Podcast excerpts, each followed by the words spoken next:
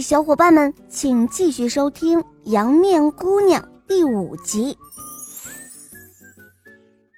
从小在仙宫里娇生惯养的雷卓拉，丝毫没有察觉到自己面容的变化，她竟然把亚麻扔出了窗外，还抱怨道：“哼，不知国王是怎么想的，竟让我干这种活。哼，他要穿衬衫可以买呀。”他这不是把我当成从污水沟里捡来的一样吗？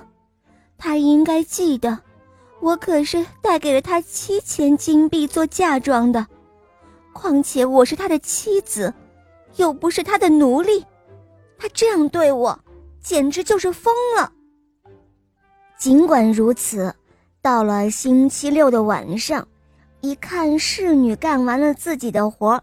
雷卓拉害怕自己的懒惰会受到惩罚，于是他赶忙回到了仙宫中，向蜥蜴仙子诉说了自己的不幸。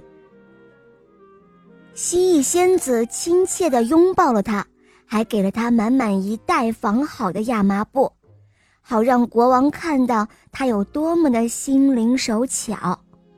雷卓拉提起袋子。连一声谢谢都没有说，转身就回到了宫中。他这不知感恩的举动，真是让好心的蜥蜴仙子既生气又伤心。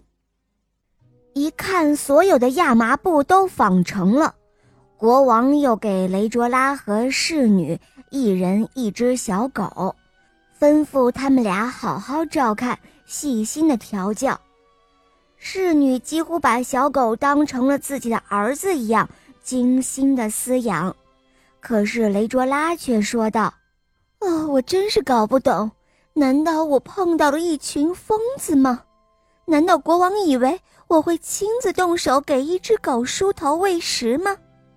话刚说完，他打开了窗户，竟然把这只可怜的小狗扔了出去，小狗一掉到地上。便如石头一样一动不动了。几个月过去了，国王捎信来说，他想看看这两只小狗到底长得怎么样了。